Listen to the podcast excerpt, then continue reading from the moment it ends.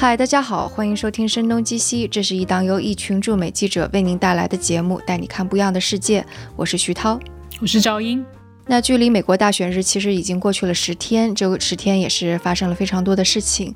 而且这些事情可能让总统选举日之后的情况是显得跟往常尤其不寻常吧。所以呢，今天我们也是请到了一位嘉宾林瑶，他是现在是耶鲁法学院的博士，他之前也是哥大政治学的博士、旅美学者，之前在国内也有教书，在网上也是挺有名的。Hello，林瑶老师。齐涛你好，赵英你好。嗯，对，所以我们今天也是跟林瑶老师一起来盘点一下这不同寻常的十天，然后并且看看接下来会发生一些什么吧。那我想可能大家会比较关心的是，因为上一次我们做节目的时候，其实选举结果还没有出来呢。并不知道会发生些什么，但现在感觉好像已经尘埃落定了。所以赵英跟林林瑶老师要不要说一下，说差不多尘埃落定的时候，你们当地还有身边的朋友究竟是一些什么样的反应？我先来吧，呃，就是美国大选是周二。选举这个结果一直像挤牙膏一样出来。刚刚林瑶老师在我们闲聊的时候用了这么一个形容，直到周六中午美东时间才正式有这个结果。那其实当时我是在家里玩桌游，我手机还放到一边去，没怎么留意。但是突然街外面就有一很大的动静，譬如说有呃车子在鸣笛啊，然后人们在欢呼啊，敲打着锅碗瓢盆的声音，就是很明显什么事情发生了。然后一 看手机。才知道哦，原来是美国的这些主流媒体宣布说，呃，拜登赢下了宾夕法尼亚州，所以他会赢下这个美国大选。那那天可能是我在华盛顿这么多年最热闹，然后整个气氛最欢欣鼓舞的一天，就真的是全城沸腾，一点都不夸张。当然，这个城市是非常偏自由派的，就大概超过百分之九十的这些选民都是投给了拜登，然后四年之前投给了希拉里的。然后我我出门呃到外面去看的时候，看到很多人。就是几千人都在往白宫去，然后一路上车子跟街上的行人都在都在欢呼或者是鸣笛，这样互相示意。白宫前面已经成了一个嘉年华一样了，有人专门带香槟来啊，有人就是带着各种标语说特朗普你被开除了。然后那天也是天公作美吧，就是十一月很少见说在华盛顿气温可以到二十多度，然后很晴朗的，真的就是风和日丽的一天。那我就想起来。四年前希拉里败选的第二天，呃，我回到华盛顿的时候，是一片死寂的阴沉的天气，每个人都好像在参加葬礼一样。所以四年前后真的是一个很鲜明的对比。我感觉说完这一段，可能听到这里支持特朗普的一些听众就会有点不高兴了。那林老师，您那边呢？我们纽黑文，我在纽黑文，纽黑文这边应该是也有很多庆祝活动的，只是我自己没有看到，因为。我们家住的离那个城中心要远一点，但是我是在朋友们的脸书上看到他们在城中心里面载歌载舞，然后舞着那个美国国旗啊什么的。我们自己家里头是因为就像赵英说的，那一整个选举周天气都出奇的好，所以我们就是时不时带着小孩去爬爬山啊之类的。而且因为我们我自己是事先就预测到能够赢嘛，虽然总统选举。赢下来了，但是国会选举其实民主党选的并不是特别好，所以我们也没有觉得特别需要值得庆祝的，就是可能是小胜怡情，但是并没有到大胜足以让自己大醉一场的地步。所以就是每天早上心情还算愉悦的，带着小朋友们去爬山。然后在那一天，就是滨州宣布最终结果的那一天，路上遇到几个朋友，他们也是去爬山，然后远远的看见我们就打招呼说。你们这几天都怎么庆祝的呀？然后我们说没有怎么庆祝，就是心态还蛮正常的，没有胜不骄败不馁嘛。朋友那那几个朋友就说 这个，哎呀，我们这几天天天晚上都喝香槟，喝的大醉，现在头还疼呢。所以我觉得对不同的人可能反应不太一样。就是对我来说，我是觉得说不仅仅是要把特朗普给从白宫里赶走，而是说这个未来四年能不能正常的施政，就是说拜登进入白宫以后。能不能配合国会做一些对美国体制做一些大刀阔斧的改革？因为我们可以看出，过去这几年有几十年下来，有很多很多的问题急需去解决它。但是如果国会，当然现在国会鹿死谁手还不知道，因为一月份还有佐治亚州的两个参议院补选。然后这两个参议院补选会决定最后民主党能不能拿回国会的控制权。但是在这个之前，以目前的局势来看，其实拜登上台以后，在内政方面是没有办法施展开的。那这样的话，顶多也就是把这个危机再往后推四年。就是这个大选就是一家欢喜一家愁嘛。那那天我虽然描述说，呃，华盛顿全城沸腾，但是我也留意到车阵里面有一辆车子并没有鸣笛，反而是向拜登的支持者以及我这边竖了一个中指，就是像在华盛顿这样的城市，可能是九家欢喜一家愁。那我们今天录制的当天，呃，在华盛顿也会有一个规模庞大的支持特朗普总统的这么一个游行。那很多机构都。警告说可能会出现暴力，因为这些人是专程从外地来到这么一个呃偏自由化的城市，然后宣称这个选举当中存在舞弊的行为，来支持他们的候选人特朗普。对，刚刚其实无论是林瑶老师还是赵英，其实都讲到说，接下来是否能够顺利的交接啊，以及是否拜登能够施展的起来，其实接着也要看接下来会发生一些什么。那可能过去的十天已经看到。接下来不会太平，会有很多事情发生。那我们可以先比较一下，就如果是正常的进行交接的话，就正常之前的那些总统选举日之后会发生一些什么，然后我们再来看看今年可能不一样在哪里。那林瑶老师能不能介绍一下，就通常在正常的情况下，大选日过去了，新的总统选举出来之后会发生一些什么样的程序上的交接之类的？如果按照正常的情况的话，特朗普现在早就宣布败选了。宣布败选，它不仅仅是一个仪式性的东西，它实际上是后面有一整套非常繁琐的这个手续要走。因为从十一月份大选结束到一月二十号前后，这个新政府上任之前有两个多月的这个接手期吧，可以这么说。然后这个两个月的时间，原来的那个政府它已经是所谓的跛脚鸭状态，就是说大家都知道你要走了，那么。事情还要不要好好的跟你做啊？就大家就人心就散了，人心散了以后，很多事情可能做起来就没有那么积极。但是新政府呢，他要提早接手这些信息，比如说，尤其像今年疫情这么严重，那么疫情防控到底到了什么地步啊？现在有新的疫苗的消息出来，但这个新的疫苗这个公司它没有参与到美国政府提供的资金援助的这个这个项目里面去，那其他的有参与到项目里面去的疫情公呃那个疫苗公司，他们的进展是怎么样啊？啊，然后国防方面的、国家安全方面的这些所有的信息，都需要提早的跟这个下一任政府的班子进行沟通，然后提早把材料准备好给他们。两个月时间，正好将将的让他们熟悉这个已有的那些信息，尤其是那些保密信息。这样子，等到一上任之后，就可以平稳的展开工作。所以在往年，除了两千年那个布什和戈尔那一次，因为佛罗里达州的那个点票机出问题，所以争论到十二月初的话。其历届的这个交接都是十一月中旬就早早就已经展开了。那这个交接里面最重要的一步，就是最不起眼的一步，叫做 General Administration，就是在这个行政部门里面有一个部门叫做基础行政部门。然后这个部门它实际上就是签一些交接的文件，就是说法律上有规定说，专这个行政部门里面拨出可能几百万的这个款项。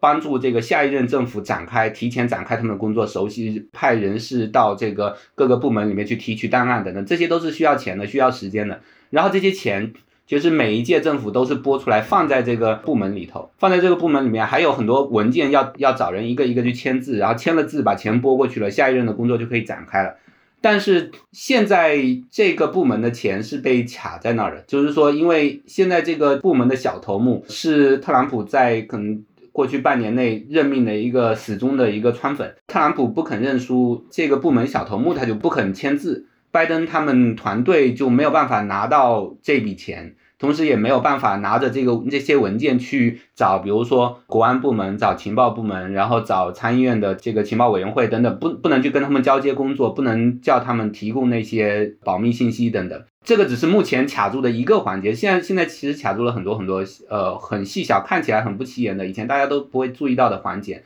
所以这两天，包括一些共和党的参议员 Lindsey Graham，就是一直在上一周都还宣称跟着特朗普说这个大选可能有舞弊的，到昨天也出来说，哎，希望特朗普能够早点把这个交接的事情做起来，因为现在美国的情况确实是刻不容缓嘛，从疫情到国安等等各个方面都需要。早一点由下一届政府就是介入去展开这个工作。对，刚刚林瑶老师可能说的更多的是一个就非常具体的事务性的交接的东西，但可能对于很多大众而言，他们本来期待可以看到的是一个非常大度的承认说啊我败选了，然后一个非常友好的电话。我想可能赵英可能还记得奥巴马当时是怎么跟特朗普可能有一个非常不情愿，但是还是非常就是大度的一个会面。我不知道赵英你还记不记得？对，四年前，当然特朗普的胜利当时是让很多人大跌眼镜，但是在当天晚上这个大选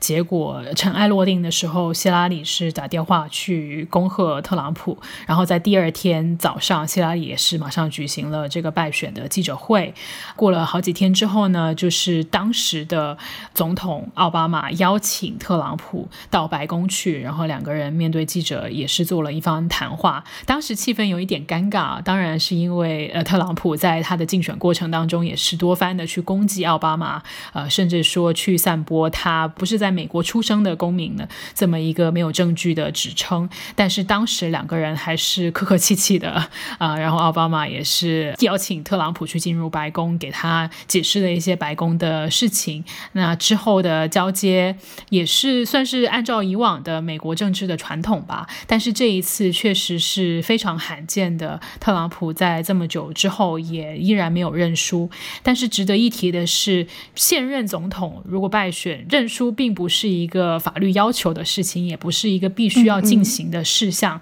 通常它只是一种礼貌，呃，一种风度的行为。就算特朗普一直不认输，这个权力的交接也是会一直进行下去的。已经有很多人去猜想说，哦，如果他不愿意离开白宫会怎么样？那很多的历史学家可能觉得这个简直难以想象，因为败选。选的总统就像一个白宫的客人一样，过了一月二十号这个宣誓就任期，他是不可能继续留在白宫的。那拜登在竞选的时候也是谈论过这个不可想象的情况会怎么样，他是说不排除会呃派军队去把特朗普移除，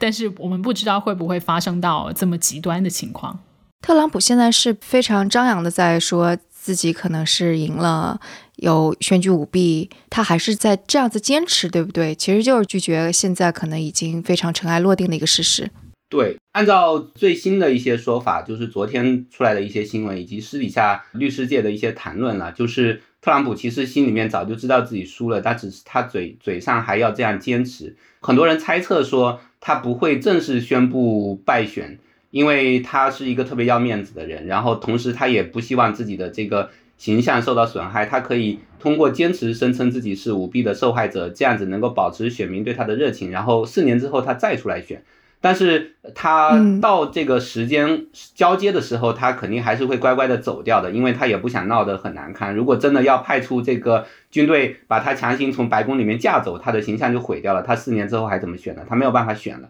所以他可能就是嘴上坚持不认输，但是行动上开始慢慢的收拾自己的行李。现在问题就是说出在两方面，一个就是我刚才提到的很多那些小部门，就行政部门里面不起眼的那些关节上，有很多中心的特朗普支持者卡着这些交接的工作。就是特朗普他口头上他认不认输其实无所谓，关键是这底下这些这些文件必须签下去，这是一点。另一点就是说他口头上不认输，然后坚持说要打这些官司的话，实际上也是他一种敛财的办法嘛，因为他可以不断的给他的选民们。呃，发邮件说，哎，我还在打官司，我需要筹钱，你们快给我捐钱吧。然后这些很多中心的支持者就纷纷的给他打钱，对，这是他敛财的一个办法。嗯，我们能不能够盘点一下，可能最近这十天，特朗普他都做了一些什么？包括他的共和党内的支持者们都做了哪些事情？类似于无论是支持特朗普还是阻止拜登的权力交接。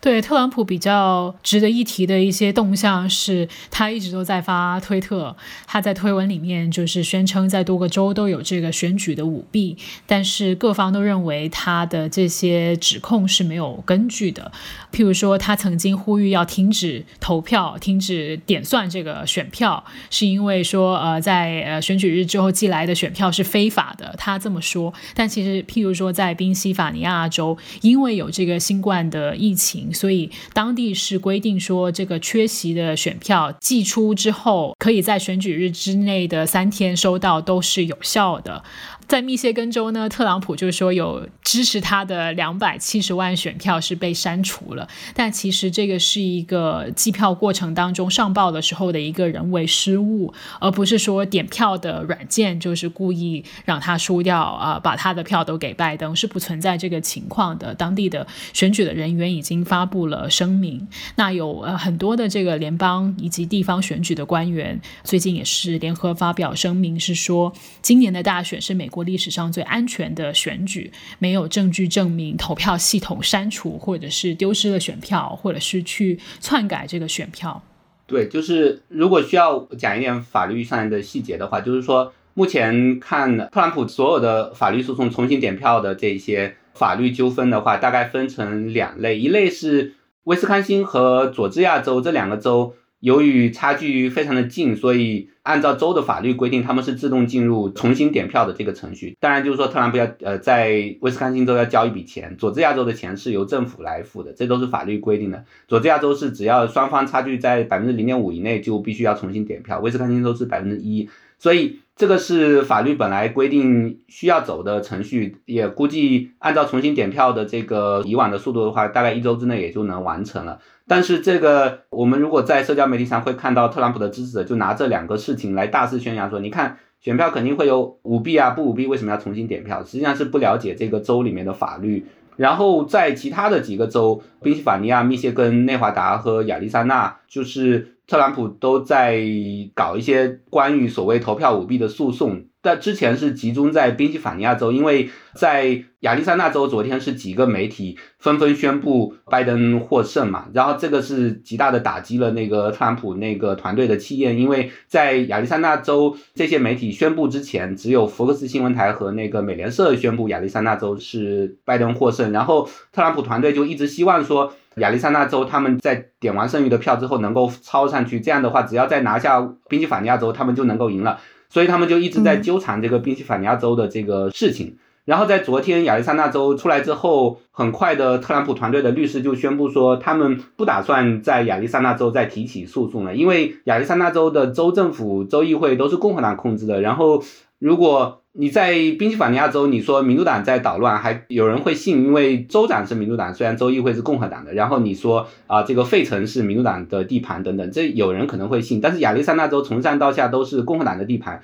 你这个时候再说亚利桑那州是舞弊赢下来，呃，拜登赢下来的，那那是没有人会信的，反而会跟共和党内内部搞僵。在宾夕法尼亚州呢，前前后后大大小小的诉讼，他们这几天。搞了应该有二十多场，可能数数字还在上升，我没有紧跟呢。我前天晚上就是周四的晚上，还跟一个宾夕法尼亚州的律师协会的前会长有一个线上聊天，跟他聊了一下。他是这几天正在代表宾夕法尼亚州政府在跟这个特朗普的团队对簿公堂，然后他就很无奈的说，纯粹是在浪费时间。为什么呢？因为特朗普的那团队的那些律师，他们根本没有任何。证据，他们也知道没有证据，他们也没有好好的准备，然后他们向法庭出示的证据，所谓的口供 （affidavit），荒唐到什么地步呢？就是比如说有一份口供说的是，我们找了一个志愿者，这个志愿者说，我进了点票站以后，发现所有人都拿奇怪的眼神在看着我，让我觉得很慌。我觉得这个点票站里面存在对特朗普支持者的压迫，无形的压迫，所以我怀疑他们在舞弊。然后直接就被法官给扔出来了。法官说：“你这个律师知不知道这个在法律上，我们在美国叫做 hearsay，就是道听途说。如果你律师坚持拿所有的证据都是 hearsay 的话，我是法官是可以当庭处罚这个律师的，因为你这个违反了职业道德，你去把一些所谓 frivolous，就是叫什么呃特别。”无中生有的钻牛角尖的诉讼拿到这个法庭上，浪费被告的时间，浪费我法官的时间。如果你坚持这样做的话，我是可以处罚你的，我是可以叫这个滨州的律协吊销你的执照的，你知道吗？然后那个律师就慌了，律师说：“哎呀，我这呃知道知道知道。”那法官就说：“那我再问你一下，你律师本人，你相信？”你你认为这个这里面存在舞弊的现象吗？律师说，呃，我其实不太相信这里面存在舞弊的现象。那法官就说，好，那这个案子就结结了，你回去吧。然后另外一个案子，特朗普的另外一个律师把这个案子打到了法院上以后，这个律师说，呃，我们特朗普团队派去的点票员，共和党的点票员被赶出了这个点票站，点票站里面没有支持特朗普的点票员。那法官说，你再再讲一遍，这个点票站里面。到底有没有这个特朗普团队的，有没有共和党这一方的点票员？然后这个律师就说，根据我的了解，这个点票站里面，这个共和党团队的点票员数量为 non-zero，就是数量不是零。这个法官说，non-zero 的意思是不是说这个里面有共和党团队的点票员呢？监监督员呢？这个律师说，这个你是可以这样理解。法官说：“是就是，不是就不是。什么叫做可以这样理解？你你再给我重复一遍。”然后这个律师就只好说承认是。然后法官说：“那你你为什么那个把这个案子告到我这来说说你们共和党的呃这个监督员被排斥了呀？你你现在又承认说里面有共和党的监督员？这个然后律师说：哎呀，这个这个不好意思，这个不好意思。所以这个案子又被打出去了。所以这个。”州政府的团队，这个律师团队呢，每天跟着特朗普的团队跑到法院去，结果去了以后自己都没说上几句话，直接那个案子就被法官给给踢走了。所以他们就觉得也觉得很可笑，也觉得很无奈，就是就是为什么要这样子去浪费大家的时间？当然，对于特朗普团队来说，就像我刚才说的，他不肯认输，然后同时他可以靠这个来接接着筹款。但是因为这个情况实在是太可笑了，所以引起了律师界、法律界内部的很大的反弹，然后就很多人。开始讨论说，这些律师们到底还应不应该帮着特朗普的团队打这些根本就毫无意义的官司，就是浪费大家的钱财的官司。有一些律师就发了一些写了一些专栏文章，就说如果你们再这样做下去的话，我们就要向这个各个州的律师协会提交请愿，要求对你们进行正式的处罚，要求这个吊销你们的律师执照。所以这些公开的这些声明、这些专栏什么的，引起了很大的。震动，这然后昨天我们就可以看到，其实有就是在亚利桑那州和宾夕法尼亚州好几个律师，就名气比较大一点的律师，特朗普团队里面的律师，突然间撤出了诉讼，所以现在还剩在那个团队里面的那些那些律师人，都是那些可以说鸡鸣狗盗之徒，就是就是以前在这个行业内部混得不太开，然后赚不到什么钱，现在眼看有有一点机会可以临时拿一点钱走，反正。我反正这个这个工作也做不下去了，平平时没有什么客户，我可能也早就在考虑转行了。那现在趁走之前捞一把，然后你要吊销我的律师执照就吊销吧，我我捞完了我就走了，就剩下的都是这些律师。对，刚刚林瑶老师所说的就是特朗普的这些诉讼在各个州其实都遇到一些挫折，州法院其实没有去受理他们这些所谓的选举舞弊的挑战。就算是重新计票的州，也是因为原本的法律就是规定说，两个候选人的差距如果是非常接近的话，就重新计票。而且并不是说重新计票，特朗普就会翻盘这样，因为重新计票根据历史的往例呢，都是差距只有几百票的。但是在刚刚说的这些州，特朗普跟拜登的差距虽然是说相对接近，但是也有几万票，甚至是是说十万票以上。呃，所以特朗普翻盘。的几率可以说是非常的低的。那特朗普在好早就之前就说可能会有最高法院介入这一次的选举。那说到最高法院，大家可能会想起两千年的美国大选的纠纷，当时戈尔跟小布什是在三十多天的法律大战之后才呃决定胜负。但是今年的状况有点不一样。首先是两个候选人他们争持的州份不仅仅是佛罗里达州一个。是有好几个州份，特朗普宣称有这个选举舞弊，而且他们的差距也没有像两千年那么接近，当时是只差了呃五百多票，但是今年是相差了几万票，甚至好几个州是更高的一个数量级的一个总票数。那如果最高法院要介入的话，首先是这个州法官要去受理特朗普一方的这个诉讼挑战，之后多轮的上诉之后，最高法院才可能被要求去参与进来。林瑶老。老师，你对这个程序可能比较熟悉。最高法院在这一次大选当中介入的可能性有多高呢？这次基本上是不可能再介入了。就是如果还有什么案子的话，可能也呃，应该是很快就会被高院给踢走。就像赵英刚才说的，就是因为这一次的这个差距太大了，然后在很多州，其实就是说特朗普不是靠扳回一个州就能赢下这个选举，你要同时扳回好几个州，宾夕法尼亚、亚利桑那、密歇根或者威斯康星等等等等，然后。高院他其实不太敢动这么大范围的去动这个选举结果。另外一点就是说，就就算动了这个选举结果之后，高院其实之前有几个，就在大选开票之前有几个案子打上高院的，但是处理的都是什么呢？比如说宾夕法尼亚的那个有一个案子，现在还是有可能回到高院的，但是有可能高院就说啊，事情已经过了，我们不再处理了。为什么是这样的？因为宾夕法尼亚当时能上高院的案子是关于噪音之前提到的，就是投票大选日之后几天之内收到的邮件可以被这个邮邮邮寄选票可以被点票计入进来。然后处理的是一个很技术性的问题，就是说这个规定可以延长几天收收邮寄选票这个事情，权利应该在州议会里面还是在州法院里面？因为宾夕法尼亚州的这个州议会是共和党控制的，共和党就是说这呃一直试图打压这个选民投票的热情，因为他们比如说邮寄选票这个东西，他们知道说呃民主党选民更可能使用邮寄选票，因为民主党选民在疫情期间更愿意待在家里，而共和党选民。实际上是不太相信存在疫情这回事情，所以他们更愿意到点票站去。他们就想想要提早截止这个邮寄选票的收件时间，就说大选当天你必须把这个邮寄选票寄到，如果没寄到的话，就算你邮戳是在大选之前的，你大选之后才寄到，三天之内才寄到的话都不算数。然后州法院说。州议会的这样做法是不对的。然后这个案子当时已经两次打到最高法院，在大选之前已经两次打到最高法院。然后当时是因为这个新任的那个大法官，呃，Amy Barrett 还没有上任嘛。然后呃，两边就是四比四打成平手。打打成平手的话，就是要维持下级法院的判决。下级法院判决就是说我们要听州法院的。然后这个是州里面的事情，我们不插手。但是很多人是预期说 Barrett。上来以后就会变成五比四的局面，当然这个五比四的局面是说，前提是说大选非常的焦灼，只靠宾夕法尼亚州这一个州定胜负，而且只靠宾夕法尼亚州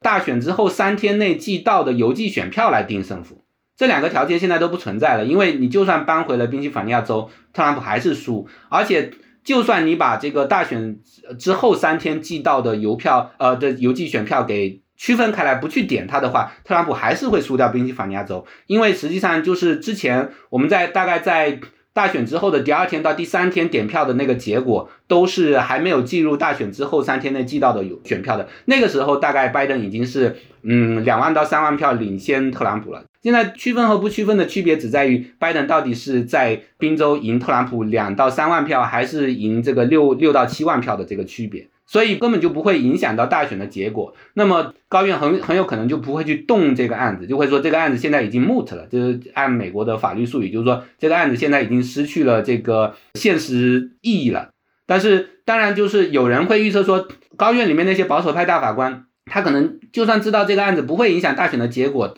他会试图用这个案子来加强一下州议会的权利。为什么要这样加强呢？因为实际上在很多摇摆州里面。由于这个州议会的选区划分的种种原因，历史种种原因，包括民主党的选民更集中在大城市，然后更容易被划到同一个选区里面，然后其他的选区，农村选区往往都是共和党的。所以，即便这个呃民主党在全国层面赢下了某个州的选举，但是这个州里面的州议会往往共和党的仍然是占优势的，州议会往往是由共和党控制的。那么，共和党控制的保守派控制的最高法院，假如他们想要去影响。未来的政治的话，不是影响这一次大选，他可以借用宾州的这一次争议，他可以说决定邮寄选票的截止日期的权利，完完全全都在州议会手里面，州法院不能干预。那这样的话，以后共和党只要掌握了州议会的话，他就可以更加肆无忌惮的。通过各种法案去压缩这个邮寄选票的时间，去打压这个选民投票的热情，而州法院就没有办法对他们进行司法审查。这个从长远来看，对共和党是有利的。所以，假如最高法院想要去干预的话，他会从这个方面去开刀。但是，这些是对影响到未来的选举的。对，刚刚林瑶老师讲到，在这个法律诉讼当中，可能有一些律师他会有自己的一些利益，所以他会去帮特朗普打这些官司。然后我也看到一些共和党人，他其实也是依然是好像比较挺特朗普，也拒绝承认拜登是赢了这场选举。包括无论是国务卿啊，还是美国司法部长，其实都有一些这样的言论出来。所以，我我想知道，就是他们的动机和利益点究竟是在哪里？共和党里面不同的人，他们的动机利益可能是不一样的。就是说，比如说，呃，McConnell 就是现在共和党参议院的多数派领袖，他考虑的是什么呢？我现在想要维持住川粉的热情，呃特朗普的基本盘。然后为什么？因为现在两个月之后就有两场参议院补选，在佐治亚州的两场参议院补选，这两场参议院补选，现在佐治亚州这一次是非常非常选情非常非常焦灼，对吧？拜登是呃领先了特朗普一点点，但是同时在两场参议院选举里面，民主党的候选人又都落后了一点点。那么一月五号的这两场参议院补选呢，如果民主党赢下来，民主党就拿到了五十比五十，五十比五十的话，就可以由副总统投出额外的一票，然后就等于说，事实上等于民主党掌握了这个参议院的多数。但是民主党只要输了这两场里面的任何一场，他就是参议院里面的少数。参议院里面的少数的话，那 McConnell 就他仍然是多数党领袖，他就仍然可以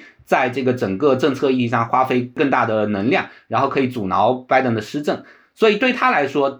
他想要考虑的是，现在我要赢下这个参议院的补选。那参议院补选靠的是什么呢？靠的是这些特朗普的选民们，他们不要回去，不再不再关心政治，他们要继续义愤填膺，他们要相信特朗普是被这个民主党黑掉的，被舞弊掉的。所以我们要报他一箭之仇，所以我们要这个在一月五号的补选之中再全盘出动，然后给民主党一点颜色看看。这个是 McConnell 现在要考虑的问题。然后 Pompeo 要考虑的问题，比如现在的国务卿 Pompeo，他要考虑的问题，因为一直都有私下传闻说 Pompeo 二零二四年想要出来参选，或者说更晚一点二零二八年，因为现在不知道二零二四年 Trump 要不要出来参选。如果川普要出来参选的话，没有人能在党内，没有人敢跟他对敌。但是不管怎么样川普已经年龄大了，对吧？他的那些忠粉们，将来是要有人接盘的。那谁来接盘呢？Pompeo 也好，Rubio 也好，他们要考虑的是。我现在就要开始卡位，我现在一定要表忠心，川粉们看在眼里了。下一次川普不再出来选之后，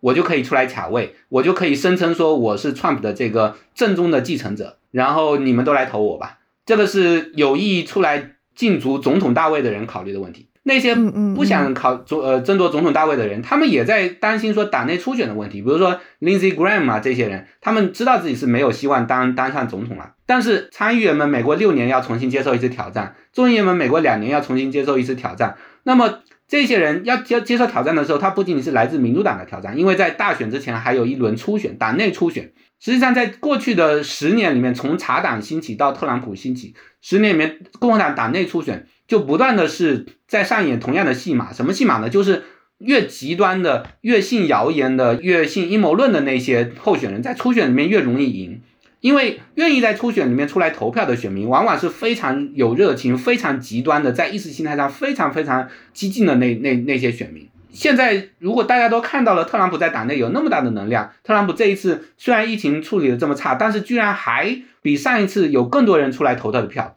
那么可以看出，呃，川粉现象这种或者 QAnon 就是那个这两年兴起的那个阴谋论网站，他们的能量在在共和党党内的能量是非常巨大的。所以，任何一个共和党的政客都不敢得罪这股能量。还有一部分人是行政部门的人员，比如说威廉·巴尔，就是现在的司法部的部长，他将来也不会出来竞选公职了。但是他们要考虑的是，我现在特朗普下台之后，我要去做别的工作啊，对不对？我还要去那些智囊啊，我要去这些由共和党们金主们捐款成立的那些机构里面工作。那谁来收容我呢？那么我这时候也不敢跟党内的那些大佬们公开的顶撞，那些党内大佬大佬们都在靠拢特朗普了。然后我这时候如果跟特朗普显得太疏远的话，可能也不行，我将来得罪了人，对吧？所以也要给自己考虑一条后路。当然，他们这些行政部门的人员，他们就不敢跟特朗普跟得太紧，做得太绝，因为如果自己表现得太狂热、太热切的话，对将来自己的其他方面的这个途径、这个人脉也不是很好。所以，比如像威廉·巴这样的人呢，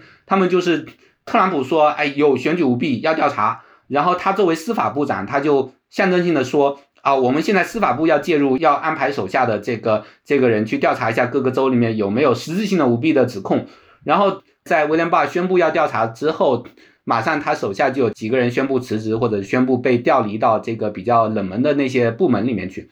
但是，呃，一开始大家可能会觉得威廉·巴好像哎，这时候要紧跟 Trump 了。但是很快你就会发现说。他其实只是做个样子给 Trump 看一看，因为他他也知道实际上没有什么实质性的证据来证明舞弊，所以到昨天为止，他就威廉巴就是说，哎，我已经收到了底下上来的一些报告，这个报告就是说各个州里面不存在什么实质性的这个舞弊的情况等等等等，所以可能司法部就是做完这个样子之后也就会收敛了，所以他们常常常是表面上必须要紧跟特朗普，但是私底下又要表达一点疏离感，要表达一点说，哎呀。希望这个大选这个争端早点结束，然后怎么样的？但是这个东西不能放到台面上来说。是，就像林瑶老师所说的，就是在特朗普预计败选之后，有一个用的很多的新闻标题，就是说特朗普可能输了，但是特朗普主义 （Trumpism） 会继续延续下去。刚刚说到了很多共和党人是。站在了特朗普这边，或者是至少表面上是站在特朗普这边，但是也有一些共和党人是马上就恭喜拜登跟哈里斯胜选的。譬如说一些立场比较温和的共和党的参议员，呃，罗姆尼，他也在二零一二年竞竞选过总统，然后输给了奥巴马，但是他当时非常大度的认输，然后这一次他也是很快的就恭喜了拜登，以及今年在大选当中险胜的这个 Susan Collins，也是一位共和党的。参议员，他也是啊，马上恭喜了民主党的胜者。那前总统小布什，他是唯一一个健在的共和党的前总统，他也是发表了声明说，虽然特朗普是是有权提起这些法律诉讼，并且按照州的法律去重新计票，但是布什是说，二零二零年的大选是基本公平的，而且结果是明确的。那当然还有一批共和党人是在走钢索，呃，有很多相对年轻的政治新星，有可能是四年之后或者是八年之后会选总统的。就像刚刚林瑶老师所说的啊，像 Rubio 啊，或者是 Nikki Haley 啊，这些共和党里面的人，他们是说哦，我们要点算每一张合法的选票。那这个观点其实算是跟特朗普的相同，但是他们也没有说说某一些选票是不合法的。所以这个观点算是一种走钢索的行为吧，就是也没有完全跟特朗普割裂，但是又没有像他表明的那么的坚决，说这个选举一定有舞弊的行为。嗯，就就像赵英说的，就是合法选票这个东西，听在不同人的耳朵里面，它效效果是不一样的。它 在特朗普的支持耳朵里面，它就是一个狗哨嘛，对吧？它意思就是说，有很多选票是不合法的，我们要把它揪出来。但是，但是这个话表面上你给别人听也听不出毛病啊。我说合法选票，这个不就是一句废话嘛？就是当然我们点的每张能点进来的选票都是合法的，不合法的选票怎么会点点进来？对。但我觉得林老师刚刚说的其中有一点特别让人会觉得有点。呃，不安，就是说有一些支持特朗普的人，其实他看中的是特朗普身后那一群会很早的愿意非常狂热的出来投票的那群人。然后我感觉就是他们和政客之间形成了一个非常负面的互动，他们越极端越愿意投票，那政客就愿意越愿意吸引他们的目标，可能说出来的一些举动或者做出来的行为也就越极端，然后。彼此互相作用，如果这个形成了一个负循环的话，其实蛮恐怖的。对，其实这个问题我四年前上一次大选的时候，我写过一篇文章，就讲说选举制度的设计怎么样促进这种恶性循环，或者怎么样消除这个恶性循环。在美国的体制底下，有一个问题就是说，民权运动以后，实际上很多州里面的党部为了维持自己的权利，他们就制定了一个法律，推推动一种法律叫做输不起法。这个输不起法的意思就是说，你如果作为一个我们党的这个候选人参与了党内的初选，然后你在初选里面输掉的话，你就丧失了参与大选的资格。就是这个不适用于总统候选人，但它适用于国会候选人和这个地方上的议会候选人、州长候选人等等。现在是绝大多数州，五十个州里面大概有四十七个州是通过了这种法律输不起法。然后这个导致的效果，在美国的两党制框架底下，效果是很严重的。就说这种输不起法，它如果用在欧洲那种议会制多党制的情况下，它实际上是有好处的。因为多党制的一个问题就是说小党太多嘛，然后你这时候小党太分裂的话，实际上给了行政部门更多的操作空间，因为国会是没有力量的。然后所以要需要通过这种输不起法，让这个党内的力量凝固起来。但是在两党制的框架之下，你如果参与党内初选输掉了，你又不能去。作为独立候选人参与这个后一轮的大选，然后去争夺中间温和派选民的力量的话，那等于说这个两党先后都会被这个党内的极端分子所挟持。就是初选的时候，因为初选的时候就是对党内的越有热情的人，呃，注册了党员身份越久的人，更有可能在党内初选里面投票嘛。投完了以后，所以这个两党可能先后就会选出一些政策口味符合党内激进派的。这个口味的那个候选人，但是中间选民没有注册党员身份的那些选民们呢，他们在第一轮的初选里面，他们是实际上是没有发言权的，所以有可能本来说一个党内的温和派候选人，假如说你允许他第二轮以独立身份参选的话，他本来可以拉拢到足够的那些温和派选民的选票，然后来反超打败那个两党分别的候选人而当选。但是你现在剥夺了他这个机会以后，等于说大家唯一要考虑的问题就是我们怎么去讨好党内的这个极端选民，然后这样就会容易导致党内两党分别越往越极化的现象跑。当然，现在这个现象主要反映在共和党的身上，但是呃，可以预见到，就是说，如果这种情况，就大的制度问题不去改革的话，民主党在未来的十几二十年也会往这个方向走上去的。很多人如果不去了解这个选举制度的设计，尤其美国的选举法往往是州来制定的，联邦层面没有统一的选举法，所以很多人不太注意得到。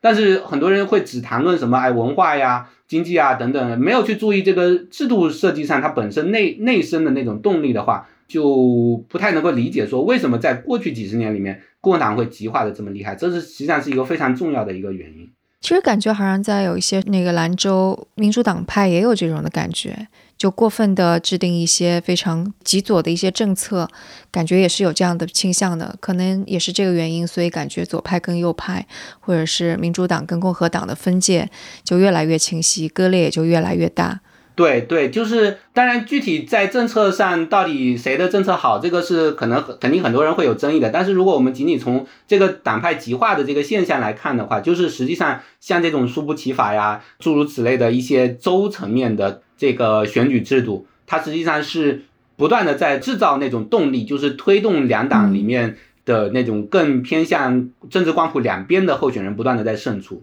当然，对于共和党来说，它有一个很。更大的问题就是现在，因为共和党是在过去几十年变成了一个反科学的党，然后相信阴谋论，相信那些，比如说这几年的那个 QAN 那个网站啊，就是什么戴口罩是是压迫啊，诸如此类的这些东西，他们非常吃这套，他们的极端选民吃这套，就是说极端和温和，它本身内在的并没有什么好坏之分，有可能有些极端真的可能是对的，比如说可能有人会认为说，我现在美国贫富差距已经非常大了，所以我需要。有一些比较激进的一些一些再分配政策，这有可能是对的，那我可以去继续争论。但是如果这个党内的极端选民相信的都是打疫苗会导致自闭症，然后相信这个全球变暖是一场骗局，根本就不存在，相信说戴了口罩呼吸进去的都不是新鲜空气，你就会生更多的病，相信诸如此类的这套东西的话，这个党内选出来的，你可以想见初选里面选出来的那些。候选人最后上台的那些政客会是什么样子？所以特朗普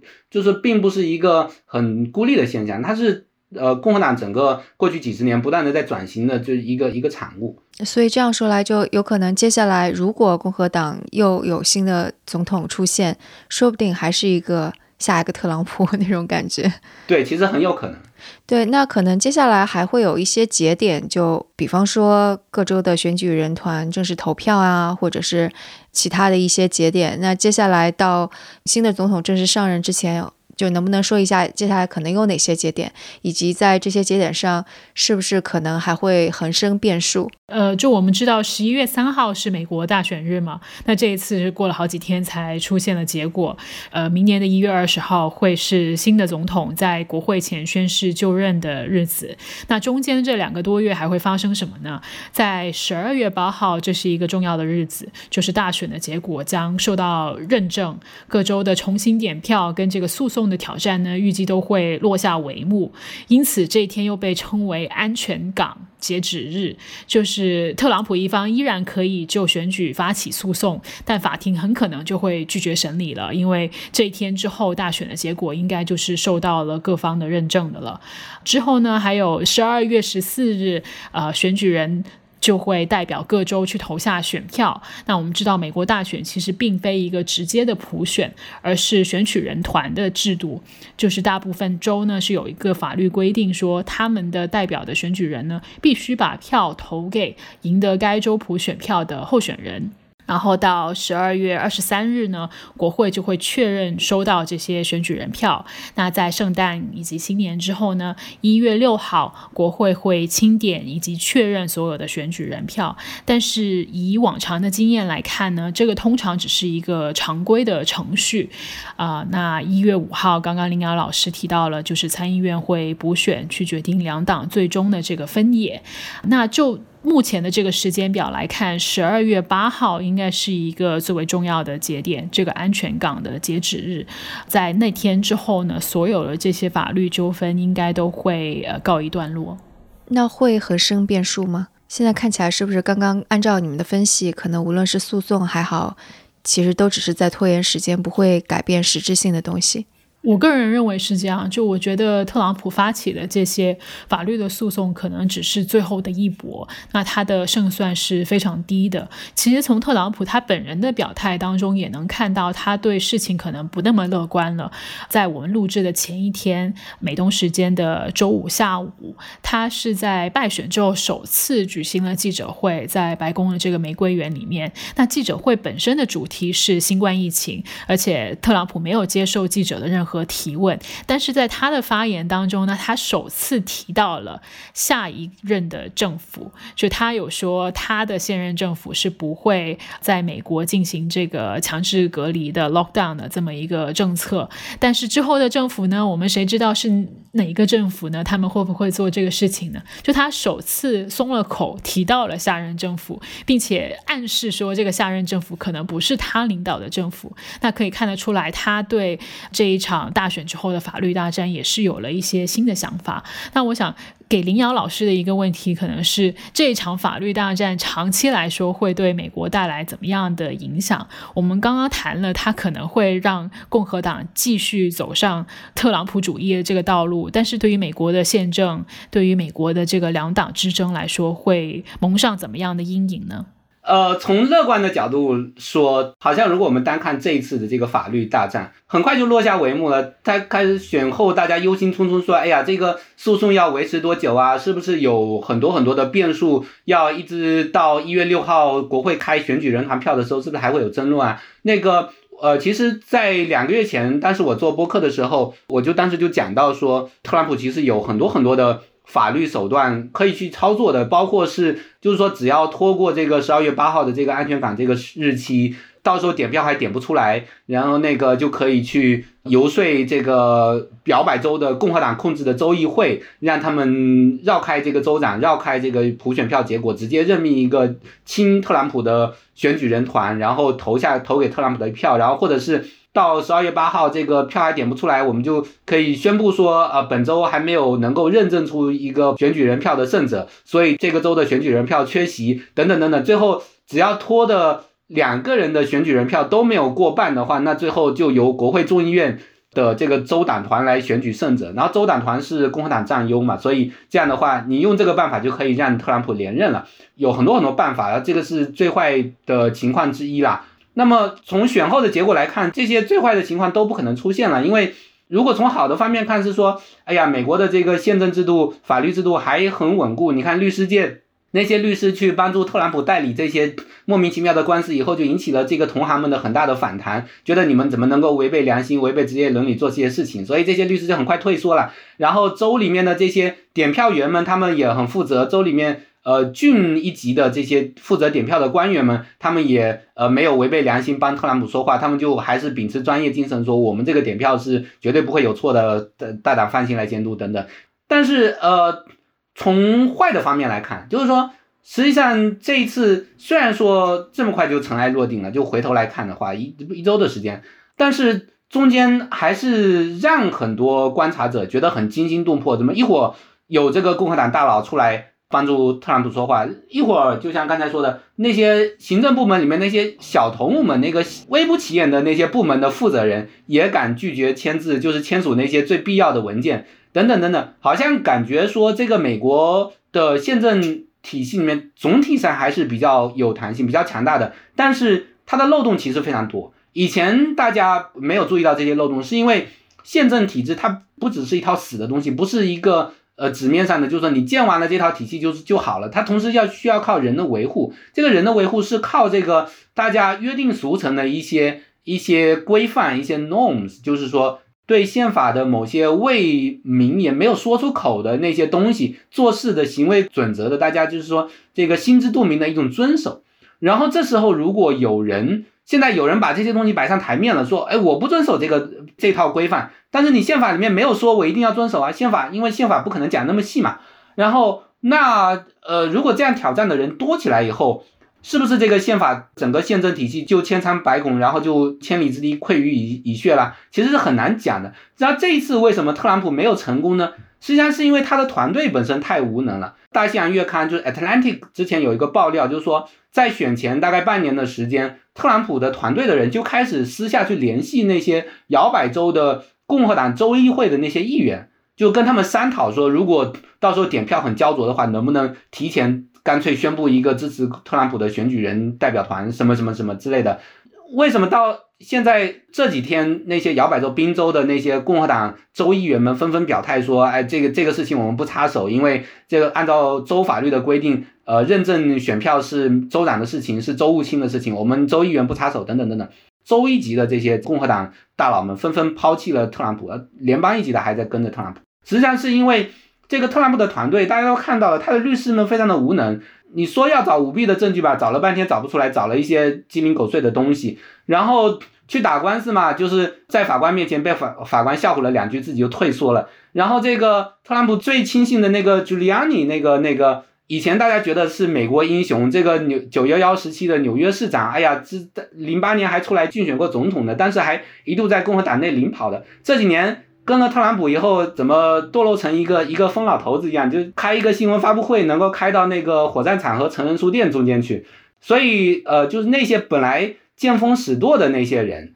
他们觉得说，哎，特朗普团队干不成事情，这个是烂泥扶不上墙，所以我们不能跟着他们闹啊，所以他们就纷纷的划清界限了。就但是这个这些漏洞，呃，体制上的漏洞还是在的。将来接下来，如果说共和党仍然把持着参议院，很有可能他们不会有一些立法手段，仍然是有府院的僵局。府院僵局就意味着说这些漏洞不会得到修补。那么过四年、过八年，如果再有一个像特朗普这样的善于蛊惑的一个一个领袖出来，同时他又更比特朗普更有能力、更有手段，他懂得怎么去拉拢党内的大佬，他懂得怎么去打压党内呃不服他的那些基层官员，然后。一步一步的去侵蚀这些制度上的这这些防火墙，最后这个这套制度能不能再挡得住这个更有手段的这个威权威权领导人呢？就是未知之数了。所以，我们现在这一次看起来，美国的这个体制经历了这次动荡，然后而且好像还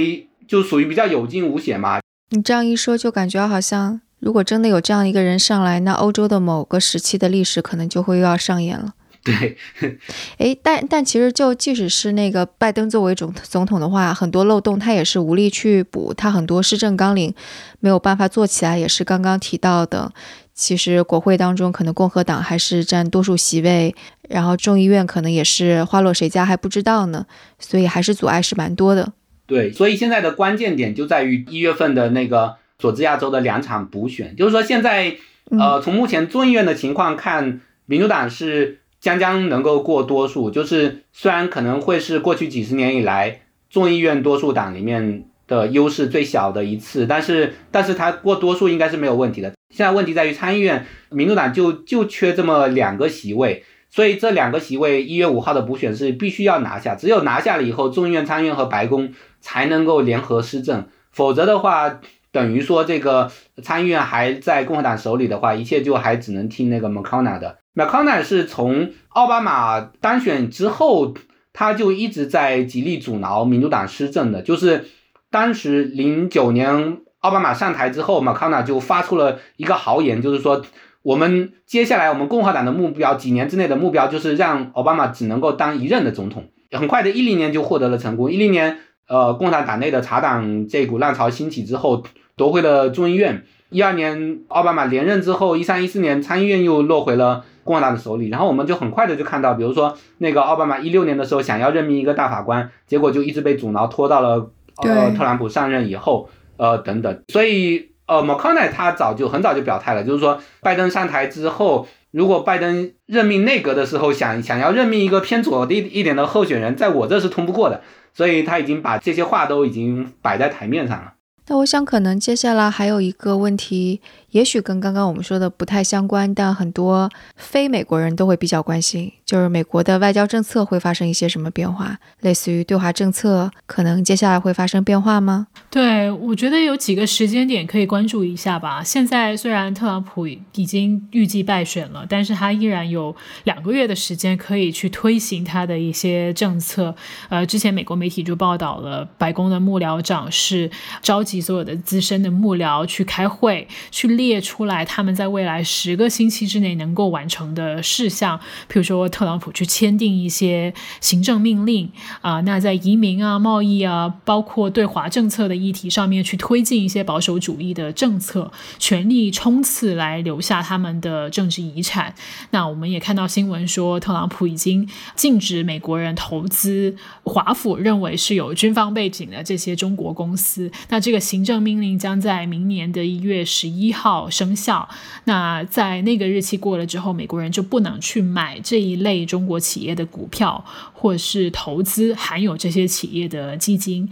那另外一个，我们可能中国人非常关注的是这个移民的政策。那白宫还可能会去收紧这个 H-1B 工作签证的要求。那很多中国的留学生都是依靠这个签证在美国工作的，但未来可能会越来越难了。那另一方面，大家很关注，当然是拜登会做什么。那拜登现在已经组建了他的一个过渡团队。尤其是呃，率先组建了一个新冠疫情的特殊小组。那从目前的公布的消息来看，在他上任的一百天之内，可能对中国的这些政策并非是拜登的重点。他的重点肯定是首当其冲，要先控制美国的这个新冠疫情，啊，然后去修补美国跟他的盟友的一些关系。那这些不是跟中国直接相关，但是你都可以看得出来是跟中国间接接。相关的，就他做的这些呃，愈合美国啊，或者是呃，抗击疫情啊，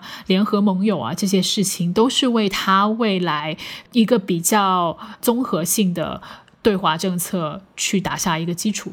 如果说一月五号的时候，民主党没有拿下参议院，意味着民主党在内政方面就施展不开手脚，因为内政是需要国会的配合的。然后，如果内政方面施展不开手脚的话，拜登团队就只能把这个重心转移到外交上，因为外交上白宫有更多的施展的空间，不需要这个参议院的撤走。如果说民主党拿下了参议院的话，它实际上内政方面有很多需要改革、需要大刀阔斧的展开推进的地方，那么重心就相对来说会更偏向于内政方面。所以外交的话就要更往后拖延一点，就是更不在这个重心，就是做还是会做的，但是就是说在在优先级上会更往下排一点。对，那好，那今天我们就先聊到这里，也非常感谢林老师给我们带来这么多的观察，然后也感谢赵英给我们带来很多的观察。那如果大家可能有一些问题，或者还对后面的有一些期待，那就给我们写邮件，或者听我们之后的美国大学观察系列。啊，这次已经是我们的第六集了，呃，不知道后面会不会还有第七集、第八集哈，就看接下来的怎么发展了。好，那感谢二位，嗯，谢谢徐涛，谢谢赵英，谢谢徐涛，我们下次再聊。嗯嗯嗯，我们下次再聊。那关于这期节目，大家有什么想法，都可以给我们留言，或者写邮件，或者在 Telegram 群中告诉我们。那我们的邮箱是 etwstudio@gmail.com，我们的网址是 etw.fm。所以无论是 Telegram 读者群的地址，还是打赏的方式，都可以在我们网站上找到。那我们下次节目再见。